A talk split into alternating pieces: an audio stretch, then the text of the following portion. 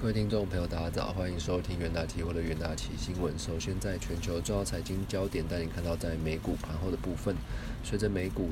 呃四日的到来，与这个物流巨头联邦快递发布的业绩预警，那美股周五开低。那对景气敏感的这个工业股和能源股领跌，道琼盘中一度跌幅超过四百点。那尽管尾盘有逢低买进的进场，三大指数仍然疲软疲软收黑。那唯有这个非半指数是逆势收。红百分之零点五三的部分，而在四大指数部分，美股道琼指数下跌一百三十九点，收在三万零八百二十二点；纳斯达克指数下跌一百零三点，收在一万一千四百四十八点；呃，标普百指数下跌二十八点，收在三千八百七十三点；费城半导体指数则是上涨十三点，收在两千五百六十三点。而本周这个呃，本周上周一系列的这个经济数据发布之后，那通膨升息和这个衰退的担忧挥之不去，那指本上周累积这个跌幅超过百分之五点四八的部分，那标普也是周下跌百分之四点七八，那道琼呃周跌百分之四点一四，那皆是创下这个六月十日以来的最差表现。而数据方面呢，美国九月消费者信心指数为五十九点五。那创今年四月以来的新高，但仍然是低于市场的预期六十。那密西根大学一年这个通膨预期初值为这个百分之四点六，那创一年的新低，符合这个预期。而震惊消息方面哦，白宫周五发布了首个这个监管加密货币的框架哦，那企图加强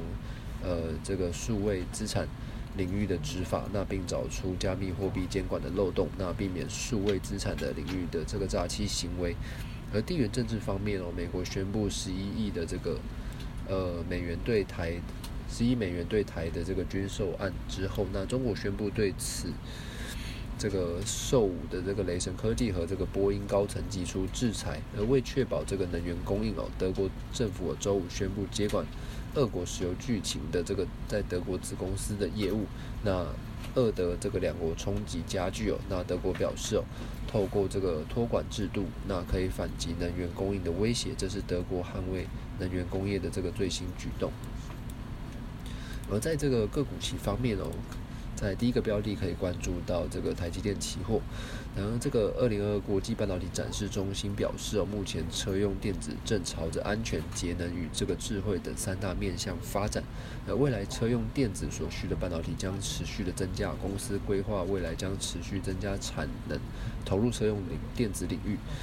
那车用电子晶片包含这个射频元件、NCU 到机体等等。那呃，这个台积电无论是成熟制程或是先进制程，皆有充足的技术以及产能的部分，有利公司抢占车用晶片的这个市场。九月十六日，这个台积电期货下跌百分之零点八四，期价是维持低档震荡的走势。而第二个标的可以关注到嘉联益哦，那嘉联益为这个 iPhone 系列手机电池软板的供应商，受惠于 iPhone 十四新机上市的拉货效应，那公司八月营收这个为这个十八点二四亿元，那月增百分之十七点九，年增百分之三十九点七，那由于五 G。这个通讯效益逐渐发酵，那产能利用率逐步的上升，而在这个客户新品认证和这个产量之下，是有助全年的营收。九月十六日的嘉联益期货上涨百分之三点一九，期价是沿短期均线上行。而第三个标的关注到日月光投控期货，那受惠于这个苹果新机推出以及封测业务。架动率维持高档的水准，二零二二年第三季 ATN 以及这个 ENS 业务量将激增哦，那而下半年营运有望维持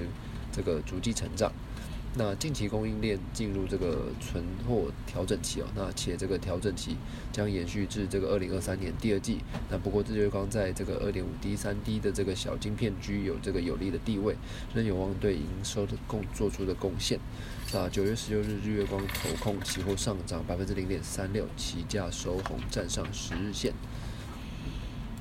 那以上呢就是这个个股期的标的，投资人呢都可以留意。那也谢谢各位收听，我们明天元大期新闻再见。